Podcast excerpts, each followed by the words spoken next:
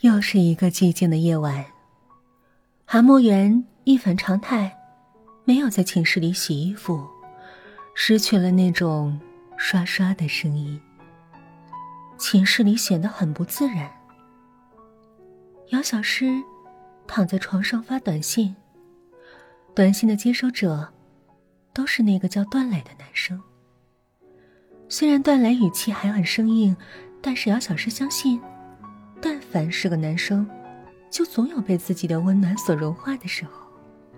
他捏着手机自言自语的说：“孙颖，你真傻，我怎么可能真的帮你呢？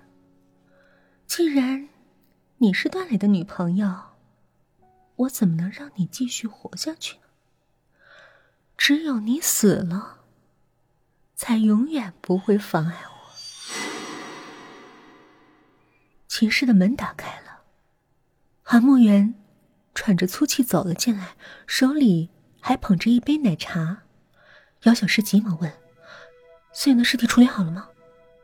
韩慕园点点头：“放心吧，我在处理尸体方面是个高手。他的姐姐不就被我神不知鬼不觉的处理掉了吗？”姚小诗满意的笑了，她接过韩慕园手中作为答谢的奶茶。喝了一口，还是我喜欢的口味。看着姚小诗大口喝奶茶，韩慕云说：“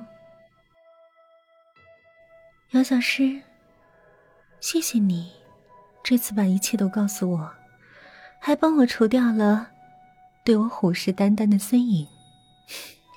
不过，我毕竟是个杀人犯，你这样帮助我。”心里就没有愧吗？姚小诗挥了挥奶茶，回答：“我只在意我的爱情，别人的事情和我无关。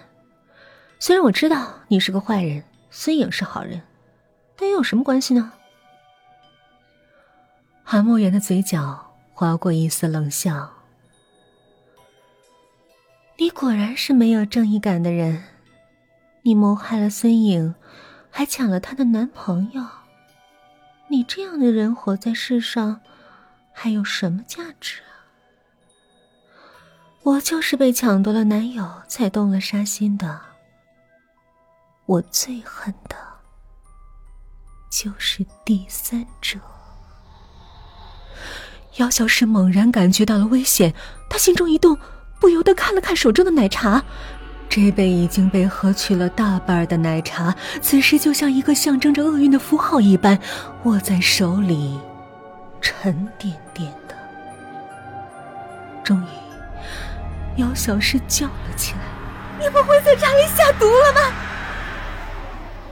韩慕园没有正面回答这个问题，但是他说：“你放心吧，我会把尸体处理的很好的。”说完这话，他取出了床下的盆子，又开始了新一轮的搓洗。那种久违的刷刷声再次响起。韩墨元喃喃的说：“以后我衣服上的血腥气会越来越重了。那是三个人的血腥气啊！”在这个声音响起的瞬间，姚小诗倒下了。他手中的奶茶像血液一般溢开，散发出午夜的味道。